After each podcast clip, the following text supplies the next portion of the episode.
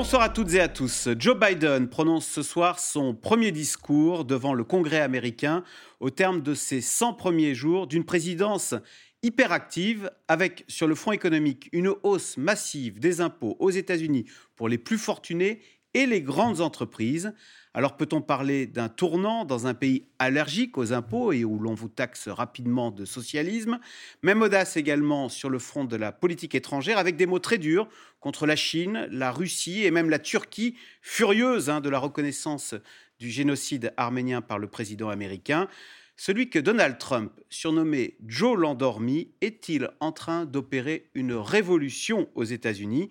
Et puis risque-t-il d'être débordé par ceux qui réclament une politique plus offensive sur le thème de l'immigration ou de la défense des minorités? C'est le sujet de cette émission de ce C'est dans l'air, intitulée ce soir Covid, impôts, la surprise Biden. Pour répondre à vos questions, nous avons le plaisir d'accueillir François Clémenceau. Vous êtes rédacteur en chef au journal du dimanche en charge de l'actualité internationale. Je cite votre dernier article. Après 100 jours, Joe Biden fait un premier bilan devant le Congrès et je rappelle votre blog, la maison Biden, sur le site du JDD. Alexandra de Hoopscheffer, vous êtes politologue, spécialiste des États-Unis et des relations transatlantiques, directrice à Paris euh, du think tank German Marshall Fund of the United States. Et je rappelle euh, votre tribune hein, aujourd'hui dans l'opinion, Joe Biden redéfinit la géopolitique des alliances.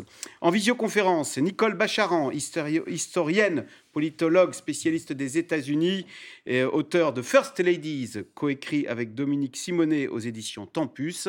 Et enfin, en direct depuis Washington, Sonia Dridi. Vous êtes correspondante aux États-Unis pour euh, plusieurs médias, dont France 24 et Europe 1. Et je cite votre ouvrage, hein, Joe Biden, le pari de l'Amérique anti-Trump, aux éditions du Rocher. Merci à tous les quatre de participer à cette émission en direct. On commence avec vous, François Clémenceau. Et une question très simple comment qualifier euh, ou les 100 premiers jours de Joe Biden? Je dirais par euh, un agenda bien rempli. Tout le monde se disait que c'était un vieux monsieur, euh, qu'il allait peut-être devenir ennuyeux. Et en fait, c'est un homme qui, euh, pour l'instant, à ce stade, fait exactement ce qu'il a dit qu'il ferait. Vous savez, on a souvent dit de Trump la même chose, qu'en en fait, on était surpris parce qu'il était instable, parce qu'il était imprévisible, parce qu'il était brouillon, mais aussi il faisait ce qu'il avait promis de faire. Et Biden est exactement dans ce même genre d'exercice. Alors évidemment, on en voit l'exact contraire de ce qu'était euh, Donald Trump, c'est-à-dire qu'il non seulement il détricote depuis trois mois ce qu'a fait Donald Trump, notamment euh, en termes de, politique étrangère, on le voit à travers le multilatéralisme qui revient en force avec les États-Unis, mais on le voit évidemment aussi en politique intérieure, où ce qui était attendu de lui et de tout autre président d'ailleurs, un grand plan de relance pour l'économie américaine. Mais voilà maintenant qu'on entre dans le dur, dans le sérieux, c'est-à-dire les réformes. Et là, le plan euh, pour les infrastructures et le plan pour les familles américaines est effectivement, même pour les démocrates, une certaine forme de révolution. Parce qu'il y a énormément d'audace, il y a une volonté de coller à l'agenda que les démocrates avaient défini ensemble l'été dernier au sortir des conventions, c'est-à-dire une grande alliance du centre et de la gauche. Et donc, vous le voyez dans toutes ces dispositions, on ne dépense pas seulement énormément d'argent, mais on le dépense pour des causes pour lesquelles les démocrates se battent depuis des décennies, c'est-à-dire euh, la famille, les classes moyennes, l'éducation, la reconstruction et une certaine forme d'État-providence. Voilà ce que Joe Biden est en train de mettre en œuvre à un rythme assez effréné, puisque là, on en est déjà au troisième plan et on a déjà atteint 6 000 milliards de dépenses, si bien entendu c'est adopté par le Congrès. Mais tout de même, euh, pour quelqu'un qui marche à petits pas, vu son âge, c'est quelqu'un qui fait des grands pas en politique. Eh bien justement, Nicole Bacharan, Joe Biden, 78 ans, donc il sait qu'il ne fera qu'un mandat, et du coup c'est l'avantage. Il est dans l'action, il ne pense absolument pas à sa réélection. Il a l'urgence de la personne qui a 78 ans. En tout cas, il est absolument dans l'urgence. Alors c'est vrai que quand on lui pose la question, il dit qu'il est tout à fait euh, disposé à se présenter pour un second mandat. Et là-dessus, il n'a pas le choix politiquement, parce que s'il disait je ne vais faire qu'un seul mandat, la guerre de succession serait immédiatement ouverte et finalement, il réduirait beaucoup sa marge de manœuvre, on ne s'intéresserait plus beaucoup à lui. Donc il dit qu'il envisage un second mandat. Mais de toute façon, il est poussé par l'urgence de l'âge, par l'urgence de la situation politique, à savoir qu'il a une très courte majorité au Congrès et que cette majorité ne l'aura peut-être plus après euh, novembre 2022 et les nouvelles euh, législatives, et puis poussé par l'urgence d'une crise tout à fait euh, inédite, à la fois la pandémie et la, et la crise économique. Et pour montrer à quel point il va vite, ou il s'efforce d'aller vite en tout cas, quand il est arrivé le 20 janvier, il avait annoncé que l'objectif en matière de vaccination, c'était 100 millions d'injections, de piqûres au bout de 100 jours. Or, on en est à 200 millions. Donc, on voit que vraiment, il essaye d'être le plus efficace possible. Et pour l'instant, ça marche. François parlait d'État-providence. C'est tout à fait le cas. Et Joe Biden redéfinit le rôle de l'État fédéral et d'une certaine manière, il redéfinit euh, la social-démocratie à l'usage et des États-Unis et de l'Europe et peut-être de la France, où c'est un, mouvement, la social-démocratie, qui est plutôt en perte de vitesse, à une certaine vision d'une gauche surtout sociale, surtout économique. Et ça, c'est ce qu'incarne aujourd'hui très bien Joe Biden. Alexandra de Hoopscheffer, sur ses 100 premiers jours très actifs, est-ce que l'avantage aussi, c'est que Joe Biden, c'est un vieux de la vieille, il connaît toutes les arcanes de Washington. Et donc, bah, il sait quels sont les pièges qu'il faut éviter euh, pour euh, ne pas tomber dans l'immobilisme, pour agir. Son, plus grand atout, très clairement, c'est d'avoir été le vice-président de Barack Obama bien sûr, puisqu'il connaît véritablement tous les dossiers. Il a aussi vécu la, la crise de 2008, hein, la crise économique et, financière. Euh, et puis surtout, euh, ce qui, moi, me frappe à la fois sur les questions politiques intérieures et étrangères, c'est que Biden, maintenant président, tire les leçons de cette ère Obama.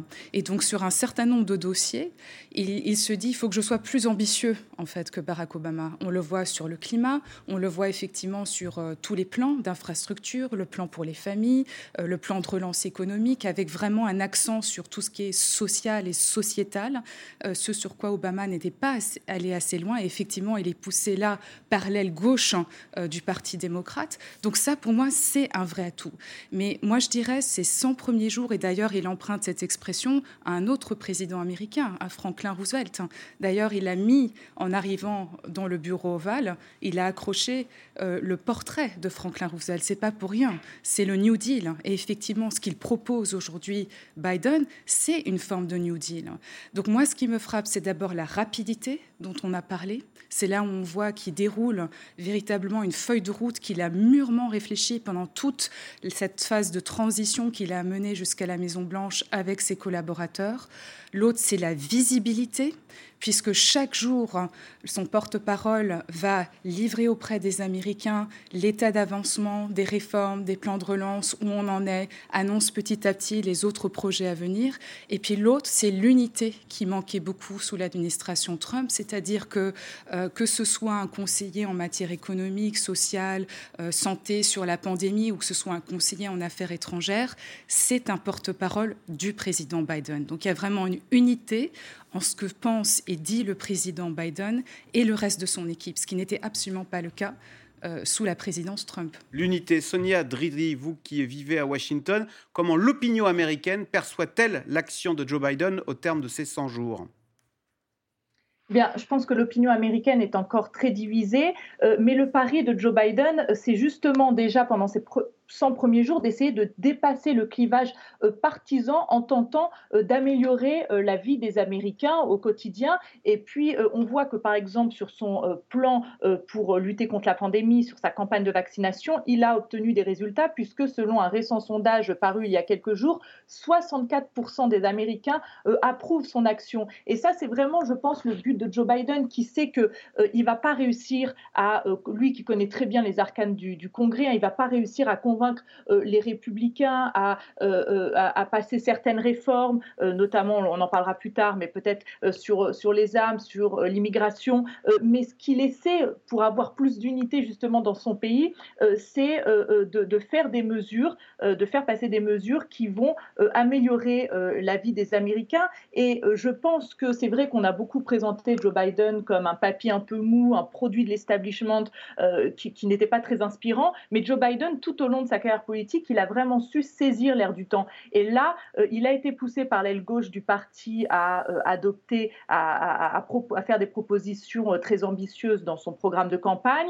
il est en train de les, faire passer. Hein. Hier, il a signé un décret pour augmenter, par exemple, le salaire des fonctionnaires à 15 dollars. Et je pense, on parlait tout à l'heure de Franklin Delano Roosevelt, en effet, c'est son modèle. Et comme lui, il veut saisir finalement, se, servir du contexte actuel, que l'Amérique traverse de grandes crises, crise sanitaire, crise économique, pour tenter vraiment de transformer en profondeur euh, euh, l'Amérique et notamment au niveau social. Euh, on en parlera plus tard, mais c'est vrai qu'il veut mettre en place notamment un plan sur les infrastructures avec un plan famille très ambitieux, avec des mesures phares hein, comme la gratuité pour l'école maternelle, des allocations familiales. Et ça, vraiment, c'est l'ambition de, Joe Biden, transformer l'Amérique et redonner confiance aux Américains dans le gouvernement, avoir une sorte de retour à l'État-providence, comme disait François, et euh, eh bien, il, il saisit l'opportunité du moment et aussi, eh bien,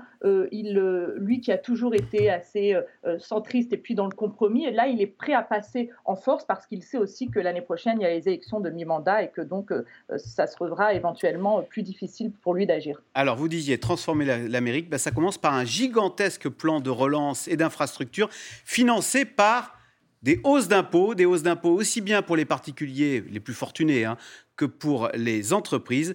Et puis par ailleurs, Joe Biden peut également se targuer d'un résultat spectaculaire, on l'a dit, sur le front euh, du Covid, hein, du sanitaire. Vous voyez ce sujet de Juliette Vallon et Nicolas Baudry-Dasson. C'est une phrase qui devrait remonter le moral des Américains et qui sonne comme une victoire pour leur président Joe Biden. À partir d'aujourd'hui, si vous êtes entièrement vacciné et que vous êtes à l'extérieur et pas dans une grande foule, vous n'avez plus besoin de porter un masque. La vaccination de masse, premier objectif et première réussite du démocrate depuis son arrivée à la Maison-Blanche. Grâce à une campagne éclair et une logistique de guerre, plus de 42% des Américains ont déjà reçu une première dose, avec cette promesse d'un retour à la vie d'avant pour la fête nationale de l'indépendance. Si nous faisons notre part tous ensemble, eh bien le 4 juillet, il y a une bonne chance que vous, votre famille et vos amis puissiez vous réunir ensemble dans votre jardin ou dans votre quartier pour un repas en plein air et un barbecue. Un président en action, bien loin de l'étiquette de technocrate endormi qu'avait voulu lui coller son prédécesseur Donald Trump. À peine deux mois après son investiture, le démocrate signe un plan de relance colossal post-Covid de 2000 milliards d'euros. Ce plan nous met sur la voie pour battre le virus. Ce plan donne aux familles qui luttent le plus contre le virus l'aide et la marge de manœuvre dont elles ont besoin pour traverser ce moment. Ce plan donne aux petites entreprises de ce pays une chance de survivre. Et encore une chose, ce plan est historique. Le style Biden, une politique économique très interventionniste, aux ambitions réformatrices, lui qui travaille avec un portrait de Franklin Roosevelt, le père du New Deal, face à son bureau. Autre annonce choc du président, la hausse des impôts sur le revenu pour les Américains les plus riches, mais aussi l'augmentation des impôts sur les plus-values, ainsi que sur les sociétés.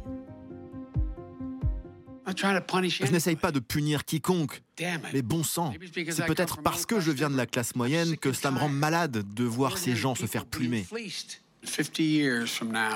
Dans 50 ans, quand les gens regarderont en arrière, ils se diront que c'était le moment où ensemble nous avons gagné l'avenir de l'Amérique. Je le crois vraiment. Taxer les riches et les entreprises pour réinvestir 2000 milliards dans la rénovation des infrastructures du pays, mais aussi financer un grand plan pour les familles et la santé. De quoi valoir à Joe Biden des compliments de ses plus farouches adversaires pendant la campagne présidentielle, comme le sénateur Bernie Sanders. Je pense que c'était le bon moment. Et puis Joe Biden, pendant toute sa carrière de sénateur, était un démocrate modéré. Et là, en tant que président, il a eu le courage de regarder la période et dire, vous savez quoi, je dois agir avec audace. C'est tout à son honneur. Du côté des soutiens républicains de l'ancien président Donald Trump, en revanche, ces mesures font grincer des dents. La surtaxe des plus-values, ça n'est rien de moins que la redistribution des revenus et ça s'appelle le socialisme. Face aux démocrates modérés, Joe Biden a dû faire des concessions dans son plan de relance, notamment sur la hausse du salaire minimum qu'il souhaitait doubler, inadmissible pour une partie de son camp. Le président américain doit s'exprimer pour la première fois ce soir face au Congrès avec un objectif, faire accepter sa feuille de route aux élus. Alors, question téléspectateur. Donald Trump fait-il partie des plus fortunés qui verraient leurs impôts augmenter? Alexandra de Hoop-Schaeffer ça dépend de la fortune de Trump, dont on ignore un petit peu la réalité. Mais en tout cas, euh, ce que, ce que l'on peut dire, et ça, ça nous ramène vraiment au, fond du sujet, c'est que ces projets et ces, ces plans de, relance, notamment le plan de relance pour les infrastructures et euh, le plan pour les familles, euh, ne seront pas financés par la dette, ce qui est le cas du premier plan de relance, donc pour l'economic recovery, donc la protection économique et, et financière et sociétale par rapport à la crise du Covid. Et donc là, ça demande effectivement de mettre en place une nouvelle donne fiscale. Et pour, pour réformer l'imposition aux États-Unis, il faut que ça passe par le Congrès. Et c'est là où, contrairement à Franklin Roosevelt, hein, qui a pu faire passer différents plans de relance, etc., puisqu'il avait une forte majorité au sein du Congrès, c'est là où Biden n'en bénéficie pas, puisque au Sénat, il y a 50-50 euh, démocrates républicains et donc toute réforme fiscale devra passer par une approbation du Congrès. Est-ce qu'il y a un changement dans le, regard par rapport à l'impôt? Est-ce que la chasse aux riches euh, suscite toujours des commentaires goguenards, comme on l'a entendu de la part de ce républicain qui dénonce le socialisme, euh, considéré comme une euh, une, insulte Ou est-ce que non, les Américains disent maintenant, ça va bien, il faut taxer les plus riches dans ce pays Alors, il y a une division sur le, sur le sujet, effectivement. Mais là, ça, concerne une partie très, très minime de la population américaine. Hein. Les plus riches, c'est euh, moins, de, moins de 1%.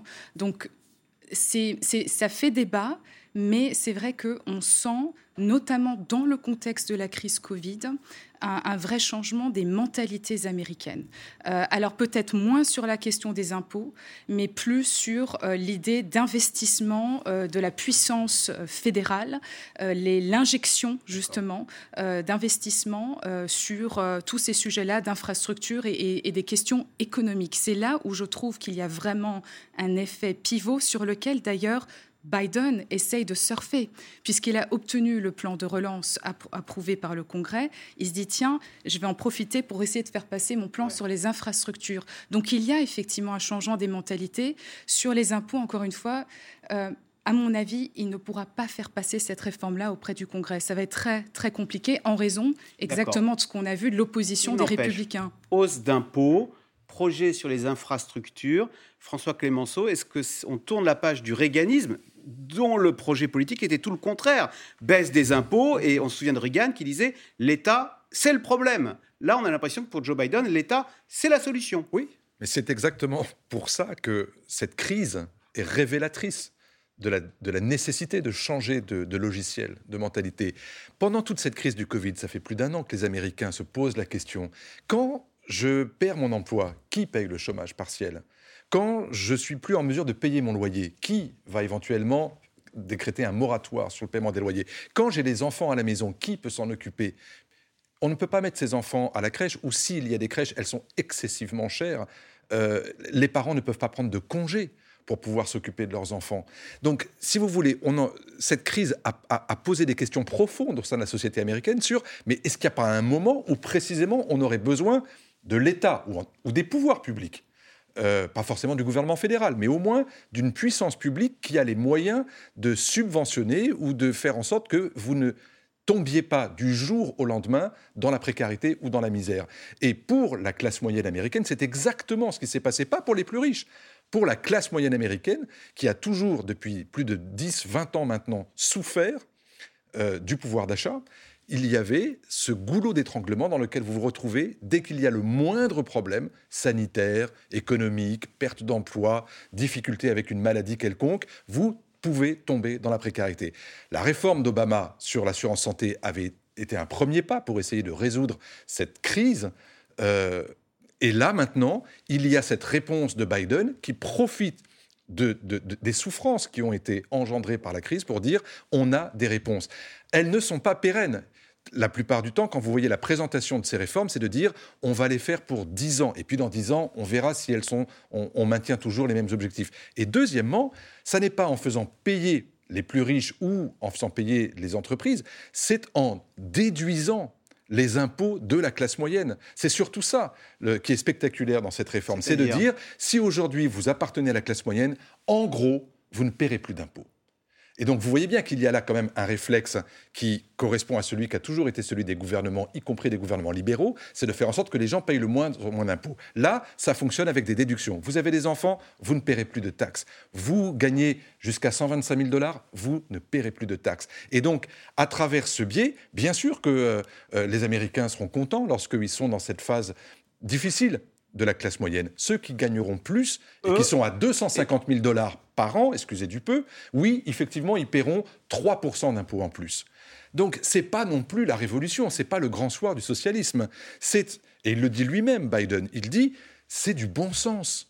Euh, on ne peut pas tout financer par la dette ou par le déficit ou par la planche à billets, mais en revanche, on peut faire baisser les impôts ou geler les impôts des moins fortunés et pendant 10 ans, faire en sorte que ceux qui gagnent le plus, y compris par euh, le capital, c'est-à-dire les fruits du capital, qui seront évidemment là pour le coup doublés, eh bien oui. Oui, il y a quand même un doublement des, taxes sur le capital. Dans un pays capitaliste en France, où vous, les gens... vous gagnez en bourse, vous payez 30%, aux États-Unis, vous gagnez en bourse, vous payez maintenant 40%. Oui. Voilà, c'est plus. Hein. Donc, ça, posera un certain nombre de problèmes, et notamment pour les fonds de pension qui gèrent les retraites des Américains. Sonia Dridi, euh, est-ce que Joe Biden avait promis de se soucier de cette classe américaine qui, disait-on, avait été laminée par la crise? Est-ce qu'il a tenu parole?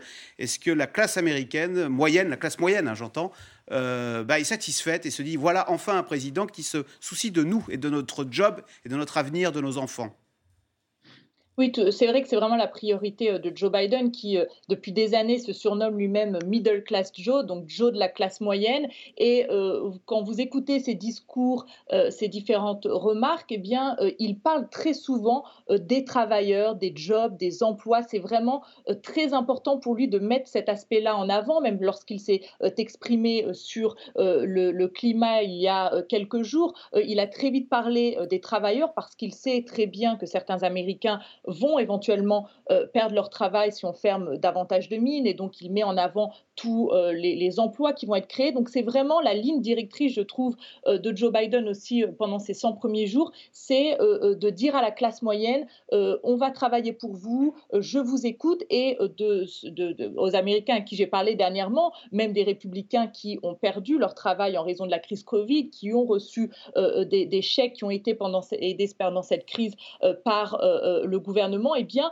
il y a quand même euh, une certaine satisfaction. Alors c'est vrai que chez les républicains, même ceux qui sont en difficulté économique, il y a vraiment, euh, ils sont unis finalement dans cette, euh, pensée que le gouvernement doit intervenir le moins possible. Et c'est vrai que c'est très présent aux États-Unis. Moi, quand je suis arrivée aux États-Unis, j'ai vu que c'était vraiment un sujet, le sujet crucial en fait, qui réunissait les républicains, parfois plus que certains sujets comme l'immigration ou autres. Et, c'est vrai que certains ne seront, ne seront pas convaincus. Mais on sent quand même que, et c'est le pari de Joe Biden, il dit qu'il veut montrer que le gouvernement est a force of good, une, force positive finalement. C'est un petit peu changer les mentalités, alors que c'est vrai, vous l'avez montré dans le sujet, il y a encore beaucoup de républicains qui, euh, quand on, qui parlent de socialisme, pour beaucoup d'Américains, c'est vraiment encore un gros mot.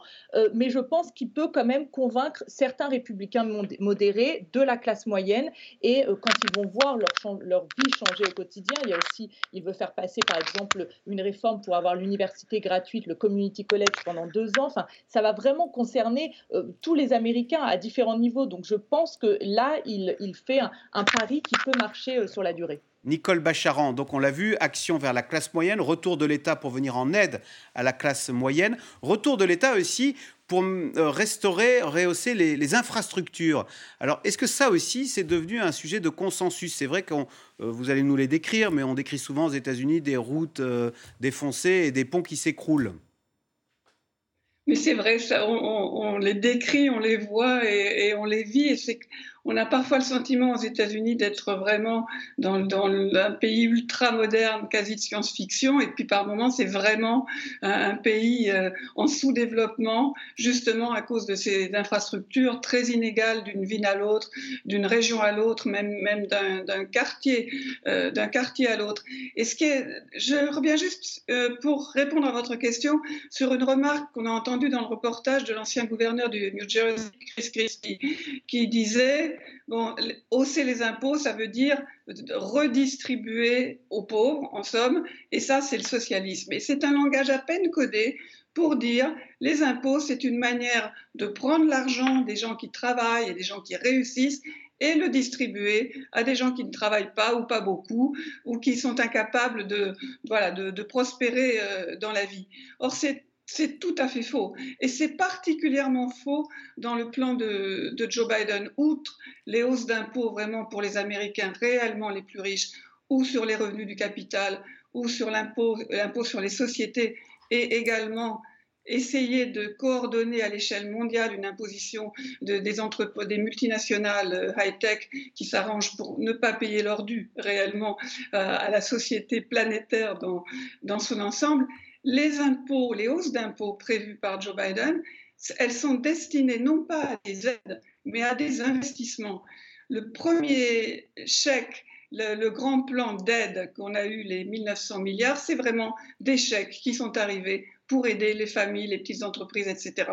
Mais le grand plan d'investissement financé par les hausses d'impôts, c'est un plan d'investissement pour les emplois, des emplois dans des infrastructures modernes, réparer ce qui a, ce qui a besoin de l'être, mais passer également à l'époque suivante en matière d'Internet, en matière de transport, en matière de haute technologie et surtout en matière de lutte contre le réchauffement climatique. Donc ce n'est pas de la redistribution à des gens qui ne voudraient pas travailler, c'est inacceptable comme point de vue, c'est vraiment de l'investissement dans des emplois, de meilleurs emplois.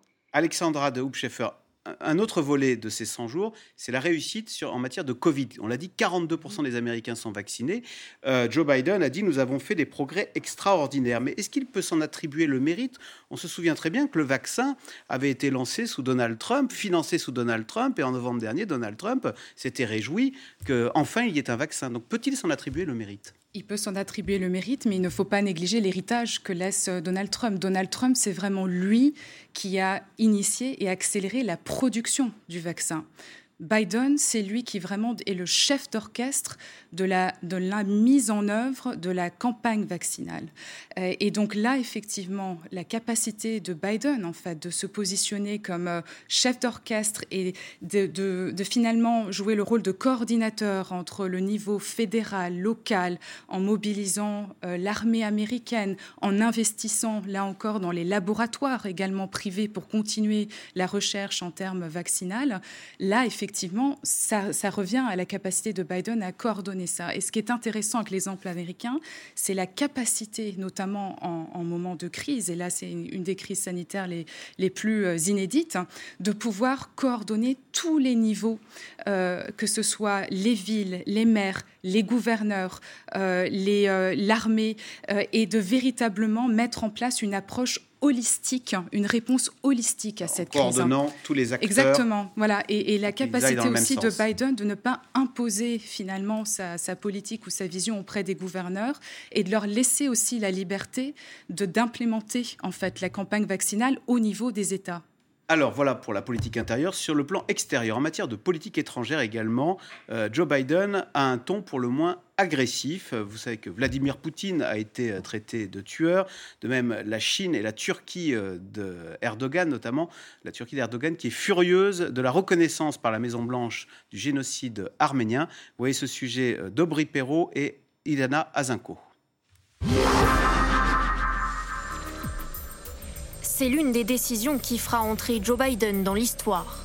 Samedi dernier, jour de commémoration pour les Arméniens, il devient le premier président américain à reconnaître le génocide du peuple arménien par l'Empire ottoman.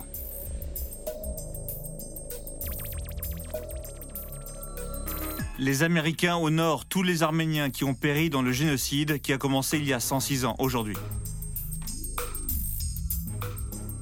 Une décision historique vécu comme une provocation par Ankara. Sur Twitter, le ministre des Affaires étrangères turc accuse le président américain de réécrire l'histoire. Lundi, Recep Tayyip Erdogan met publiquement en garde Joe Biden.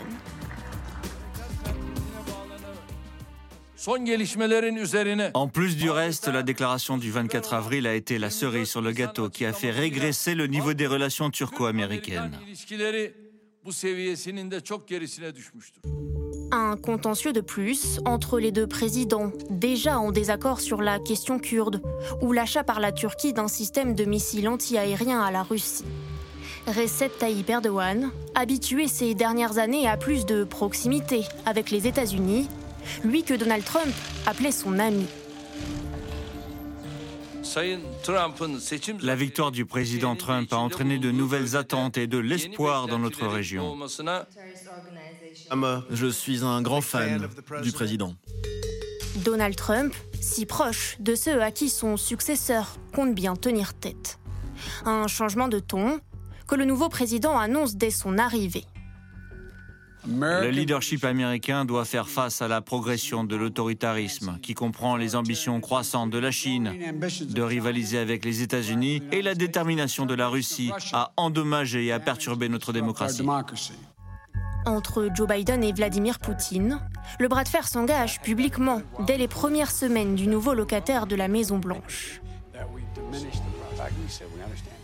Vous connaissez Vladimir Poutine? Pensez-vous que c'est un tueur? Je le pense. Alors quel prix doit-il payer? Le prix qu'il paiera, vous le connaîtrez bientôt. Vous savez, je me souviens que lorsque j'étais petit, quand on se disputait pendant la récréation, on avait l'habitude de dire ⁇ c'est celui qui dit qu'il l'est ⁇ Ce n'est pas un hasard, ce n'est pas simplement qu'un dicton enfantin ou une plaisanterie. Il faut y voir une signification importante sur le plan psychologique. Nous voyons toujours en l'autre nos propres caractéristiques et nous pensons donc qu'il nous ressemble. Échange musclé, alors que Washington dénonce notamment la tentative d'assassinat et les conditions de détention de l'opposant russe Alexei Navalny. Autre sujet de tension, la présence de troupes russes à la frontière ukrainienne. Le président a été très clair. Il y aura des conséquences pour ces actes. Dans le même temps, une fois que nous sommes très clairs sur ça, il y a des domaines dans lesquels nous avons intérêt à essayer de collaborer. Une ligne assumée aussi avec la Chine. Pendant que Pékin multiplie les manœuvres maritimes et aériennes dans les eaux et l'espace aérien de Taïwan, Joe Biden réaffirme sa volonté de resserrer les liens avec l'île. Des prises de position dénoncées par les autorités chinoises. Ne jouez pas avec le feu sur la question de Taïwan. Une diplomatie américaine offensive, où Joe Biden compte bien faire figure de leader, et notamment en matière d'écologie. Jeudi dernier, le président américain a organisé un sommet sur le climat, appelant les grandes puissances à agir rapidement.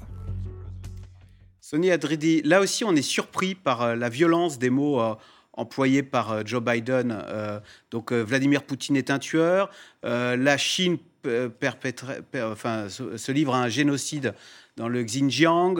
là, ce sont le génocide arménien en Turquie. Il, a un franc-parler qui est très peu diplomatique. Oui, alors je ne suis pas tellement surprise parce que c'est vrai que quand on regarde de près la carrière politique hein, de Joe Biden, qui a été pendant des années à la tête du comité des affaires étrangères du Sénat, il a en fait toujours eu ce franc-parler euh, avec, euh, avec des dirigeants euh, internationaux, mais ça n'a pas toujours été très connu. Mais par exemple, il avait dit à Slobodan Milosevic en face de lui, je pense que vous êtes un fichu criminel de guerre. D'ailleurs, Joe Biden aime bien parfois se vanter hein, de, de, ses, de ses actions à l'étranger. Il avait aussi dit lorsqu'il était le vice président euh, euh, d'Obama à Vladimir Poutine, euh, je vous regarde dans les yeux et je pense que vous n'avez pas d'âme. En fait, Joe Biden a un peu ce, même côté que Donald Trump, ce, même franc-parler. D'ailleurs, ce qui lui a valu de faire beaucoup de gaffes et aujourd'hui, on sent qu'il est très contrôlé par son administration. Et je pense que Joe Biden, qui connaît très bien les dossiers à l'international, eh bien, a une certaine frustration et qu'aujourd'hui, eh bien, il affiche, déjà, il veut marquer la différence avec Donald Trump et il affiche face, que ce soit face à la Russie, face à la Chine, la volonté de l'administration Biden de mettre les droits de l'homme comme pilier en fait de la politique à l'international. son secrétaire d'État aussi, Tony Blinken, que vous, avez, montré dans le sujet, a aussi une influence certaine. par exemple, sur le génocide arménien, lui, son, son beau-père était un, survivant de, la Shoah, Samuel Pizarre, et donc il a déjà dit que c'était très important pour lui cette reconnaissance des génocides. Et, et, Biden et Blinken ont travaillé ensemble pendant des années au Sénat, et aujourd'hui, vraiment, c'est important pour eux de mettre en avant les droits de l'homme, ce qui ne, ne, les empêche pas de collaborer ensuite avec ces puissances, par exemple sur la Chine, sur, avec la Chine sur le climat, avec la Russie, ils ont réussi à obtenir le retrait de, des forces ukrainiennes à la frontière, mais il y aura un ton qui est assez franc et qui peut être en effet parfois agressif. Mais François Clémenceau, c'est habile, c'est utile, ça fait progresser la cause que de dire Vladimir Poutine, vous êtes un tueur? Non, mais il ne faut pas s'arrêter uniquement au langage et aux mots et, à la posture verbale du président Biden. Il y a, encore une fois, Biden, c'est quelqu'un qui a une très très longue expérience en politique étrangère. Euh, et, il sait exactement qui est qui et qui fait quoi. Donc on ne va pas le tromper euh, et le duper. Il ne va pas découvrir les choses au moment où il s'installe. En revanche, il a une façon, effectivement, de dire ses vérités aux gens qui sont en face de lui, surtout ceux qu'il qualifie d'autocrates. Il a qualifié euh, pendant sa campagne, par exemple, Erdogan d'autocrate. Donc il appelle un chat un chat, mais il sait bien qu'il ne peut pas en même temps être à la tête d'un pays qui ne veut plus faire la guerre, ou en tout cas les guerres absurdes, les guerres interminables, et il est à la recherche de coopération cruciale avec les grandes puissances sur un certain nombre de dossiers qui concernent au premier chef les États-Unis ou la sécurité mondiale. Donc, je suis qui je suis, avec mon caractère, avec ma psychologie. Je suis à la tête d'une coalition au pouvoir qui est aussi une coalition de gauche, et dans, encore une fois, dans les discussions de l'été dernier avec l'aile gauche du Parti démocrate, on a beaucoup mis en avant le programme et la plateforme du parti sur les droits de l'homme et sur le respect des droits de l'homme, qui est euh, euh, vraiment euh, la tête de chapitre de la politique étrangère de Donald Trump et une politique étrangère qui soit au service de la classe moyenne. Ça, c'est exactement comme ça que l'a conçu Jake Sullivan, son nouveau conseiller à la sécurité nationale. C'est-à-dire, on n'est pas là pour aller faire les gendarmes du monde. Les guerres inutiles, on ne les fera plus pour pouvoir se concentrer sur les besoins des Américains. Et troisièmement, là où il faut un retour au multilatéralisme, eh bien, on y va et on y va vite. Regardez ce qu'il a fait dès ses premiers jours euh, au pouvoir. Retour dans les accords de Paris, retour à l'OMS, retour dans la subvention qui est donnée euh, aux Palestiniens à travers les agences des Nations Unies. Partout où c'est possible, les États-Unis sont de retour dans les grandes enceintes du monde. Et c'est ça qui vous donne finalement, j'allais dire, un en même temps américain, c'est-à-dire on sera intraitable sur les droits de l'homme, c'est-à-dire qu'on appellera un chat un chat, et on coopérera là où c'est nécessaire et là où c'est possible. Et Blinken a prévenu, si on ne peut pas coopérer, eh bien on sera dans la, confrontation. Euh, Nicole Bachar, en question euh, téléspectateur. Le président Biden se veut-il plus proche de l'Union européenne que ses prédécesseurs? Est-ce qu'on peut dire qu'il y a finalement le camp des démocraties contre le camp euh, des pays autocratiques? Sur le plan de, la vision géopolitique du monde, absolument, sans aucun doute. Biden a le projet à la fois de renforcer ou de sauver ce qui peut rester du leadership américain, mais également de ressouder euh, les alliances avec les pays démocratiques, avec l'Union européenne, mais aussi avec les pays d'Asie comme la Corée du Sud ou le, ou le Japon. Et très souvent, quand on cite euh, bon, ces déclarations assez brutales euh, de Joe Biden, on peut entendre ici et là, en Europe notamment, que les États-Unis voudraient nous entraîner dans une guerre froide, voire une guerre chaude avec euh, la Russie, la Turquie ou la Chine. Je ne pense pas du tout que ce soit vrai. Quand on suppose cela, ça voudrait dire que si on fait profil bas, si on les contrarie pas, Poutine, Erdogan, Xi Jinping, etc., il n'y aura pas de problème. Or, il y a un problème, il y a même beaucoup de problèmes. Ce sont des pays autocratiques, différents les uns des autres, mais néanmoins autocratiques, mais qui ont aussi des difficultés économiques intérieures, des difficultés politiques intérieures, et qui pour ressouder un peu leur, leur pays et avancer leur avenir, euh, font vibrer l'ultranationalisme. Et la vision de Joe Biden, c'est que si on les prend dans le sens du poil, comme le faisait d'ailleurs euh, Donald Trump, si on ne les contrarie pas, ça ne va pas du tout les apaiser. Ça va au contraire leur donner davantage d'audace. Et on voit d'ailleurs qu'après ces échanges verbaux assez musclés, Joe Biden étant par ailleurs extrêmement prudent en matière d'intervention militaire, il a toujours été hyper prudent sur ce thème, et eh bien on voit que euh, à la frontière ukrainienne, Vladimir Poutine est en train de retirer ses troupes, ou au moins de diminuer le nombre, que Alexis Navalny est enfin soigné par un médecin dont on peut espérer qu'il aura à cœur d'essayer de, de rétablir sa santé, et qu'au fond, les déclarations furieuses d'Erdogan au sujet de la reconnaissance du génocide arménien ne sont que des déclarations destinées là aussi à, si vous voulez, à plaire à la fibre nationaliste dans son pays. Donc un vocabulaire assez clair, assez franc, assez musclé ne veut pas dire du tout aller vers une confrontation euh, physique militaire. Ça veut dire contenir les ambitions d'autocrates qui, si elles ne sont pas contenues, seront de plus en plus agressives. Et c'est vrai qu'Alexandre Adouf Schaeffer, on a été surpris que malgré la brutalité de ce langage, eh bien la semaine dernière, Joe Biden invite euh, Vladimir Poutine, la Chine, etc., pour un sommet sur le climat. Et ils ont tous, ça ne les a pas empêchés de tous coopérer, malgré la brutalité de ces échanges, comme quoi le climat les réunit. C'est ça le message? En fait, c'est l'art de la diplomatie. C'est ça la diplomatie. C'est de se parler, de dialoguer, parfois de façon abrupte, un peu plus euh, docile, pour essayer d'arriver à des, à des, accords et à une, forme de coopération.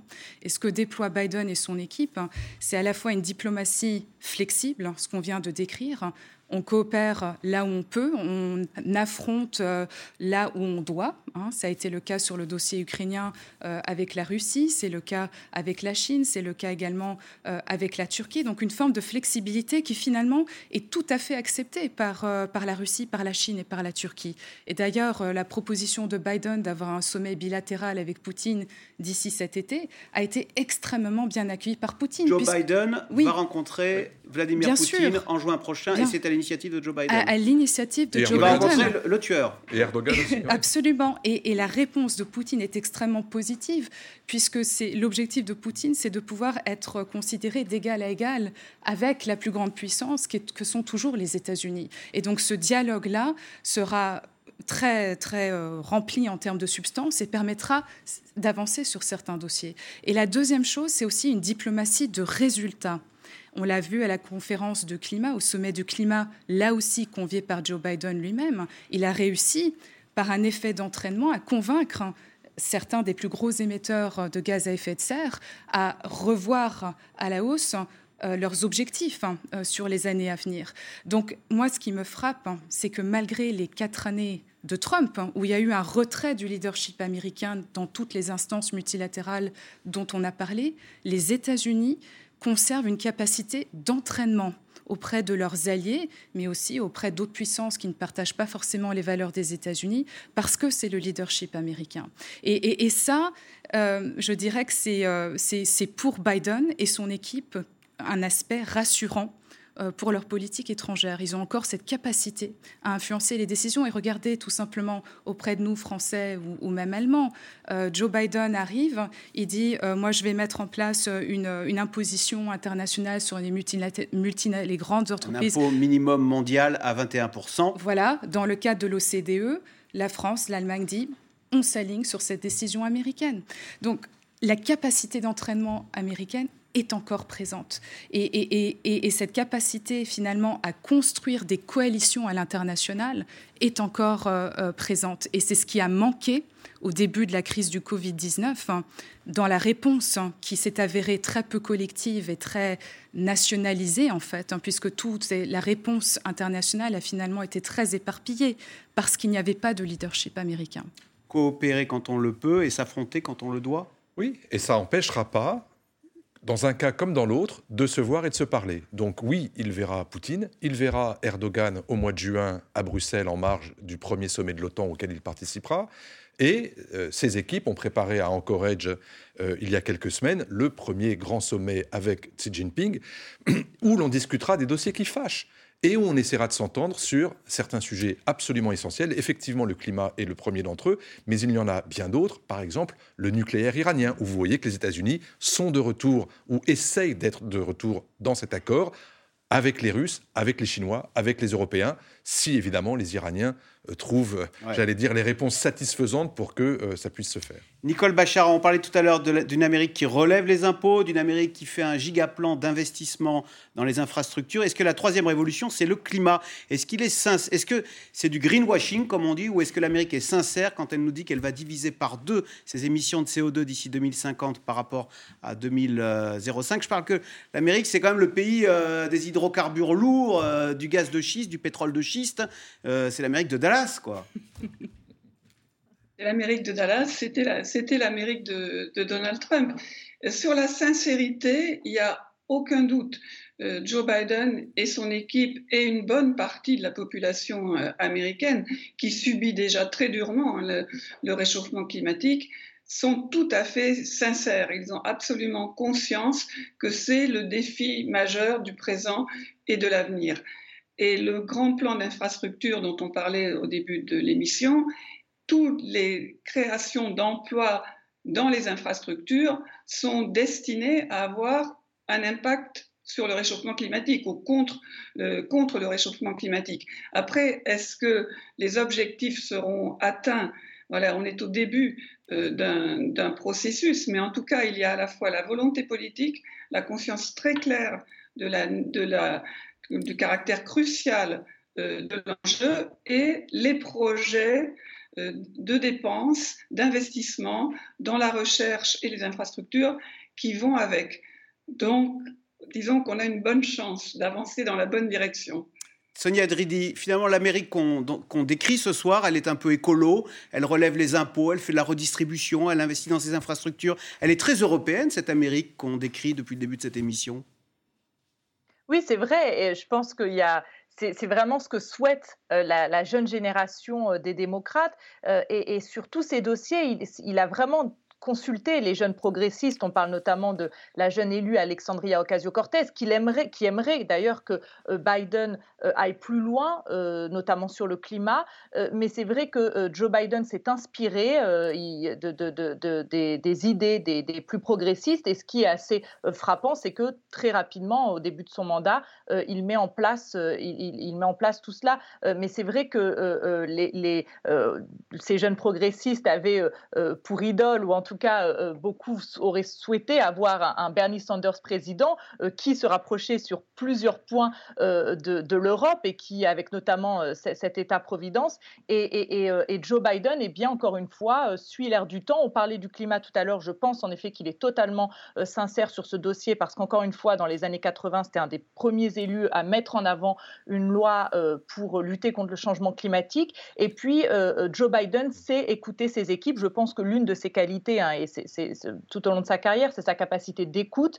Euh, il a une administration euh, très jeune, euh, la plus diverse de l'histoire du pays, et, du coup, c'est son entourage le pousse à mettre en place des réformes plus sociales et qui, en effet, se rapprochent plus de l'Europe. François Clémenceau, lui qu'on disait très centriste, un peu mou, finalement, il est empreint de radicalité, ce Joe Biden? Non, il n'est pas empreint de radicalité. Il donne des gages à son aile gauche parce qu'il sait que si le contrat de coalition entre les centristes et les progressistes se rompt, c'est terminé pour lui. Non seulement il perdra les élections de mi-mandat, mais il est probable que lui ou Kamala Harris perdront les élections de 2024. Il doit garder ce Parti démocrate uni, et c'est pour ça, par exemple, que sur le climat, ce ne sont pas seulement des effets d'annonce, c'est pas seulement un sommet international. Le simple fait de prendre John Kerry, qui est un centriste comme lui, et de le mettre à la tête d'une administration dans la Maison Blanche, au Conseil national de sécurité, pour avoir une vision totalement à 360 degrés sur comment on implémente les réformes climatiques dans tous les secteurs de jeu, pas seulement au ministère de l'Environnement, mais au ministère de l'Industrie, au ministère de la Défense, au ministère du Trésor. Partout, il y aura quelqu'un qui supervisera, c'est pour ça qu'on l'appelle le tsar du climat, c'est parce que à la Maison-Blanche, il aura cette autorité multisectorielle sur la réforme climatique. Alors, vous parliez de l'aile gauche du Parti démocrate. Justement, parmi les dossiers sensibles, il y a bien sûr les questions liées au racisme et aux violences policières. On pense bien sûr à l'affaire George, euh, George Floyd hein, qui a secoué Minneapolis et bien au-delà. Je vous propose de regarder ce reportage de nos équipes à Minneapolis de Barbara Steck et David Lemarchand.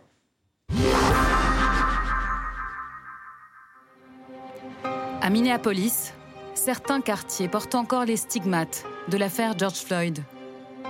Son histoire a bouleversé le monde entier et le procès de son meurtre fera date aux États-Unis.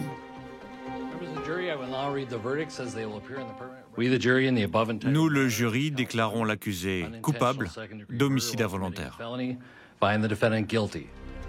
Le 20 avril, le policier, Derek Chauvin, a été reconnu coupable des trois chefs d'inculpation meurtre, homicide involontaire et violence volontaire ayant entraîné la mort. Le verdict résonne dans toute la ville, jusqu'à l'angle de la 38e rue et de Chicago Avenue, où le lieu du crime s'est transformé en mémorial. On a changé le monde ce 20 avril, souvenez-vous de ça. Un soulagement et une victoire pour ses proches, mais aussi pour Joe Biden. Scène incroyable. Quelques minutes après le verdict, la famille de George Floyd reçoit le coup de fil du président. Vous êtes une famille incroyable. J'aimerais être là pour vous serrer dans mes bras. Nous avons tout regardé avec la vice-présidente. Nous sommes tous soulagés. Thank you, Mr. President. L'histoire de cet Afro-Américain tué par la police n'est pas un cas isolé dans cette ville meurtrie du Minnesota. Toshira a perdu son mari il y a 11 ans. Justin Tigan a été battu à mort par la police de Saint-Paul et il a été retrouvé dans une benne à ordures. Leur fils, aujourd'hui âgé de 14 ans, continue de grandir dans la peur. Je suis noir et quand je vois des policiers, ils sont blancs en général. Je sens comme une sorte de colère dirigée contre moi. Toshira a créé une association pour venir en aide aux familles de victimes comme elle de bavures policières. Il y a beaucoup de meurtres, des centaines. Mais jusqu'à présent, un seul policier a été condamné ici, dans l'État du Minnesota. Et c'est un homme issu d'une minorité qui a tué une femme blanche il y a deux ans.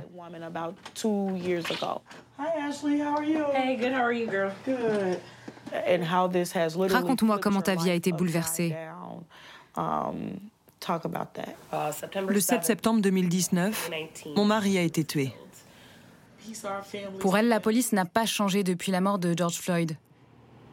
Mais le regard de la société a évolué et elle continue de se mobiliser pour obtenir justice.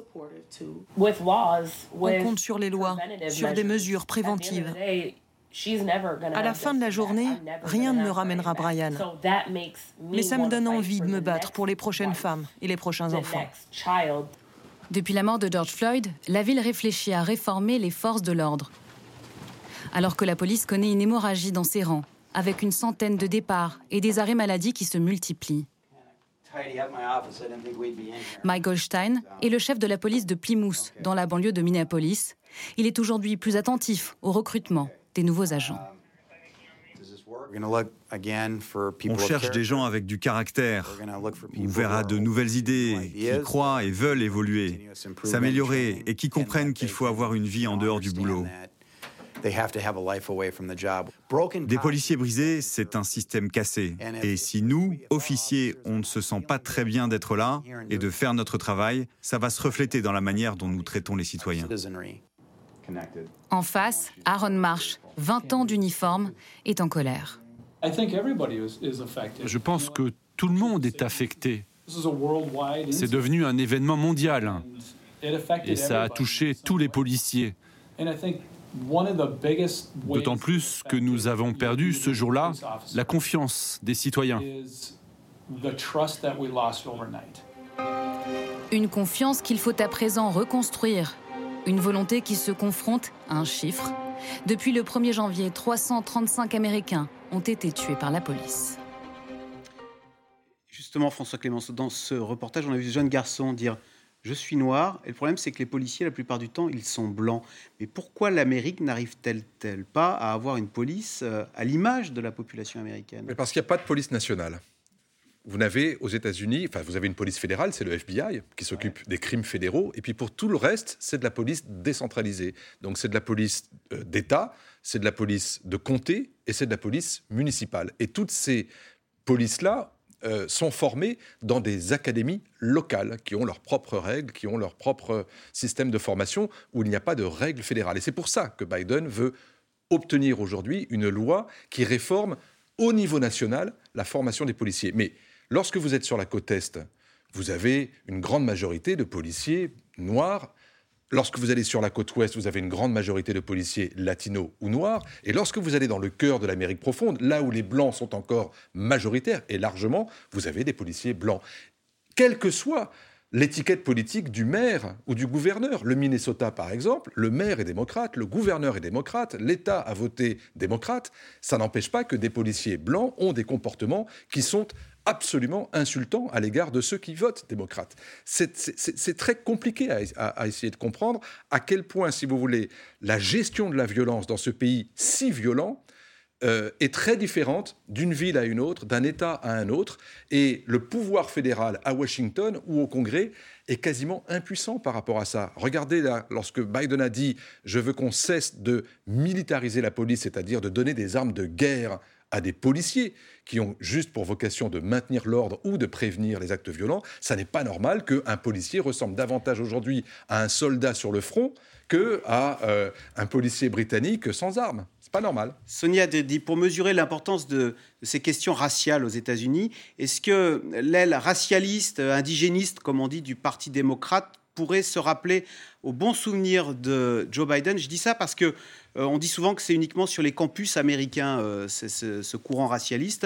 Euh, on va voir la une du New York Times récemment qui parlait de l'affaire française, de l'affaire de la, directrice, de la présidente de l'UNEF, hein, Mélanie Nuss, qui en France revendique, ce qui a choqué beaucoup de gens en France, hein, d'organiser des réunions interdites aux Blancs. Eh bien, le New York Times a considéré que c'était, elle menait un combat d'avant-garde et on a l'air de dire qu'elle était dans le vrai. Tout ça pour dire que ce courant racialiste, il n'est pas que dans les campus, il est au New York Times, il est, bien plus prégnant au sein de la société américaine qu'on ne veut le voir ici chez nous en France. C'est une question. Hein. Alors c'est vrai. Oui, oui, alors c'est vrai qu'il est assez présent euh, dans certaines universités ou, dans certains coins, mais euh, par exemple dans le discours chez les progressistes, euh, je ne pense pas que ce soit un courant qui domine. Et par exemple, ces, progressistes sur le, dossier de la police demandent des, réformes qui vont beaucoup plus loin que celles que veulent mettre en place Joe Biden, comme l'abolition de la police. donc il y a des demandes très fortes que Joe Biden ne satisfera sûrement pas. mais, mais je ne pense pas que ce soit euh, euh, un courant qui domine et, et, et, c'est pas forcément un courant qui va influencer Joe Biden. Joe Biden veut vraiment mettre en avant la diversité. Euh, Joe Biden, depuis le début de sa carrière, un travail beaucoup avec les Afro-Américains. D'ailleurs, avant d'être euh, euh, faire de la politique, il était avocat. Il a choisi d'être avocat commis d'office dans le Delaware. 90% de ses clients étaient des Afro-Américains. Et quand il a commencé à faire de la politique, il a déjà travaillé pour plus d'égalité raciale et de justice sociale.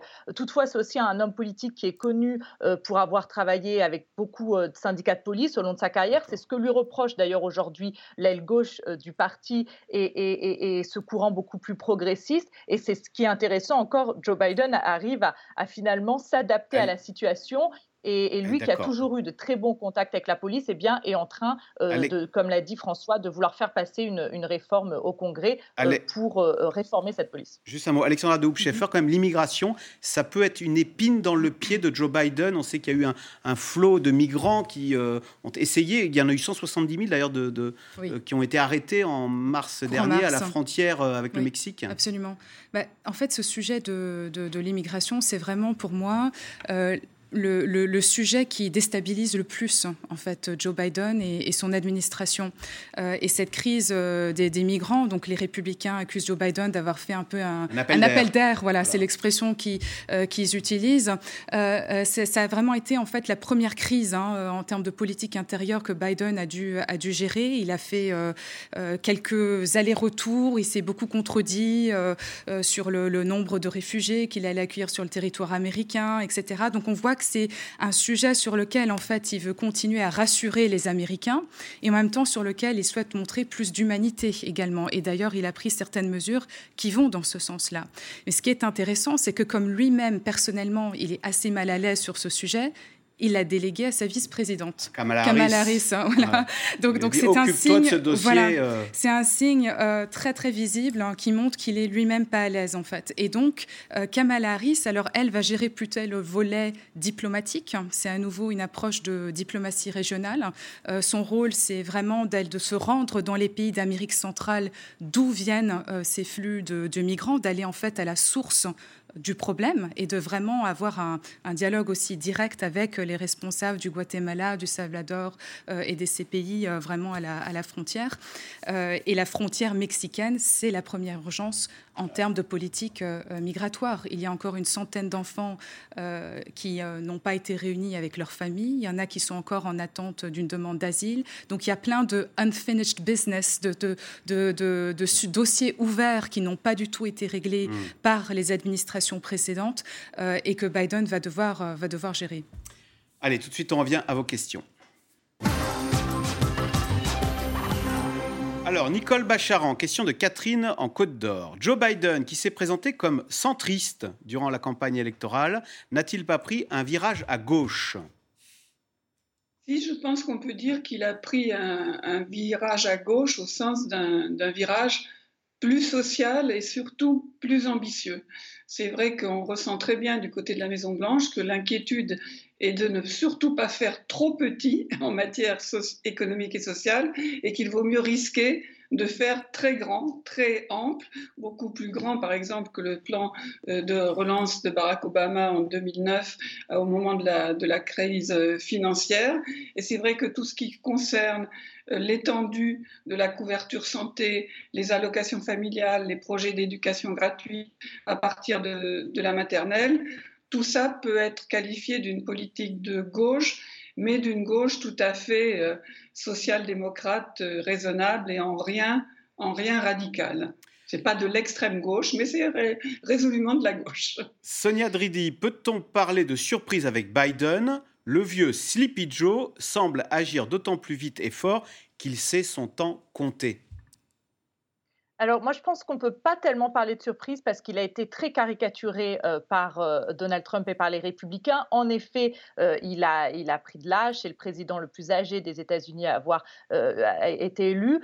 mais encore une fois, tout au long de sa carrière politique, il a souvent été dans l'heure du temps, il a souvent su bien analyser. mais ce que je veux dire par là, c'est qu'on disait qu'il ne terminerait pas son mandat tellement il avait l'air un peu fatigué à 78 ans. Oui, mais oui, mais alors ça, beaucoup le disaient aussi, mais, encore une fois, quand on connaît un peu le parcours de Joe Biden, alors on verra, hein, tout est possible, c'est clair qu'il n'est plus en très grande forme physique, euh, mais en tout cas, euh, euh, ce n'est pas quelqu'un de, mou foncièrement, d'ailleurs on l'a vu, il a parfois un ton assez agressif, assez virulent, et, ça, tout au long de sa carrière, il a démontré finalement ce côté plutôt franc, parfois il perd son sang-froid, parfois il est agressif, et je pense qu'il a été beaucoup caricaturé, mais encore une fois, il, est, n'est pas en grande forme, donc tout peut arriver d'ici la fin de son mandat.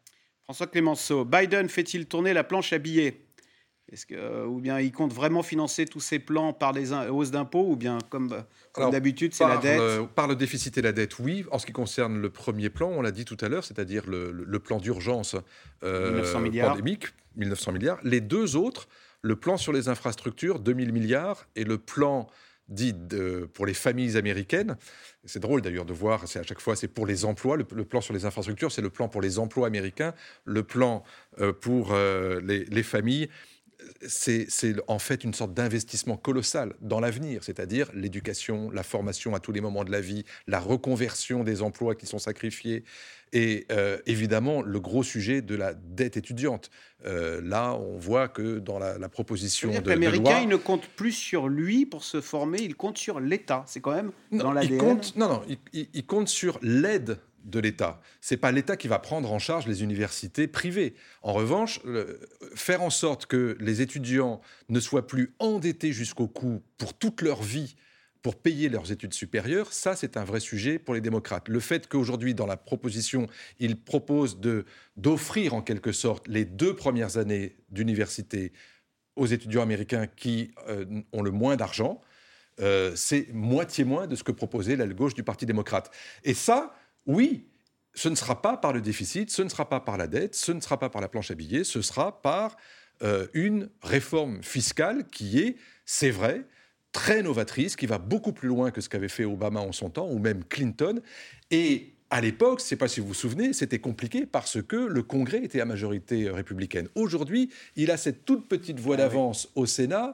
Et qu'il pourrait perdre dans deux ans d'ailleurs. Qu'il pourrait perdre dans deux ans, c'est pour ça qu'il faut aller vite. C'est pour ça qu'il va vite. Et donc, euh, il a moins d'une dizaine de voix d'avance à la Chambre des représentants, et donc il faut se dépêcher pour avoir une majorité qui puisse voter. Moi, je suis très pessimiste là-dessus, comme Alexandra, mais il faut essayer. Et le fait même qu'il essaye, c'est une façon aussi pour lui de dire quoi, sur la capacité d'y arriver, d'obtenir que ces lois soient votées, parce qu'il a un Congrès qui, quoi qu'on en dise, il y a une majorité démocrate, ça veut dire que dans son propre camp, des gens ne vont pas voter pour ça? Il y a un certain nombre de démocrates modérés qui ne sont pas prêts à payer autant, et il y a des républicains extrêmement hostiles qui bloqueront tout, et au Sénat, il y a des sujets sur lesquels vous avez besoin de 51 voix sur 100, et d'autres où il faut 60. Et tant que ce règlement de majorité n'est pas suspendu, aboli ou reporté, eh bien, il sera face à un mur. Nicole Bacharan, taxer les plus riches, est-ce populaire aux États-Unis? ce n'est jamais totalement impopulaire quand on, quand on le formule comme ça. C'est vrai que, souvenez-vous par exemple de Mitt Romney, qui était le candidat républicain en, en 2012 face à Barack Obama, un homme d'affaires richissime, et déjà un homme d'affaires et qui, et, qui payait 12% d'impôts. Il y avait quand même là quelque chose d'assez choquant. Souvenez-vous de, Donald Trump, dont on ne sait pas exactement quel est l'état de sa fortune, mais enfin, qui l'an passé apparemment aurait payé 700 dollars d'impôts et, rien de plus. Donc il y a à la fois l'idée qu'il faut augmenter les impôts pour vraiment les gens qui gagnent beaucoup d'argent, les entreprises qui encaissent beaucoup de dividendes, mais aussi euh, faire en sorte qu'il y ait plus d'équité entre les gens très fortunés qui ont mis le moyen à travers leurs investissements de réduire leur part fiscale et le salarié euh, moyen qui, lui, paye rubis sur l'ongle ses, euh, ses, impôts. Donc il y a toujours évidemment le risque qu'à trop taxer, on décourage les investissements, mais l'idée qu'il faut quand même taxer davantage, c'est assez populaire, oui. Sonia Dridi. Et pendant ce temps, que devient Donald Trump? Question de Yanis en Vendée. Alors Donald Trump est toujours en Floride. Certains membres de son ancienne administration d'ailleurs l'ont suivi. Il y a aussi euh, son euh, euh, beau-fils Jared Kushner et, sa, et sa fille Ivanka qui est faisait partie de ses conseillers. Euh, il, il, fait des apparitions parfois, euh, euh, même dans les médias, sur Fox News, pour critiquer Joe Biden, pour critiquer le docteur Fauci, par exemple, qui était son ancien conseiller scientifique à la Maison-Blanche. alors, il n'a pas encore dit hein, qu'il se présenterait en 2024, mais il a parfois évoqué l'idée. je pense qu'il va continuer d'évoquer l'idée et qu'il ne va pas forcément se représenter. mais c'est vrai que depuis qu'il a plus Twitter, notamment, eh bien, on l'entend beaucoup moins euh, je pense qu'il y a une certaine frustration hein, chez Donald Trump de plus être en avant, de plus, euh, de plus avoir toute l'attention. Et c'est vrai qu'aujourd'hui, euh, même dans les médias qui avant faisaient presque du 100% Donald Trump, bah, on en entend beaucoup moins parler. Moins populaire. Que pensent les républicains du fait que Biden ne se laisse pas faire par la Russie ni par la Chine? Question de Frédéric en Maine-et-Loire. Est-ce qu'il n'y a pas des républicains qui disent au moins avec Biden, on a quelqu'un qui sur la scène internationale. Bah, là, il surfe sur, sur, une forme de consensus, parce que pour le coup, même sous Donald Trump, vous aviez au Congrès des républicains et des démocrates qui étaient globalement d'accord sur le fait qu'il fallait être plus dur avec la Russie, la Chine et, et la Turquie. Voilà, bah écoutez, c'est la fin de cette émission. Merci beaucoup euh, d'y avoir participé. Je rappelle que C'est dans l'air est disponible en podcast audio euh, sur toutes les plateformes Deezer, Apple Podcast, Castbox et Spotify. Euh, vous restez sur France 5 à suivre. C'est à vous et on se retrouve demain à la même heure pour une nouvelle émission. Bonne journée, à demain.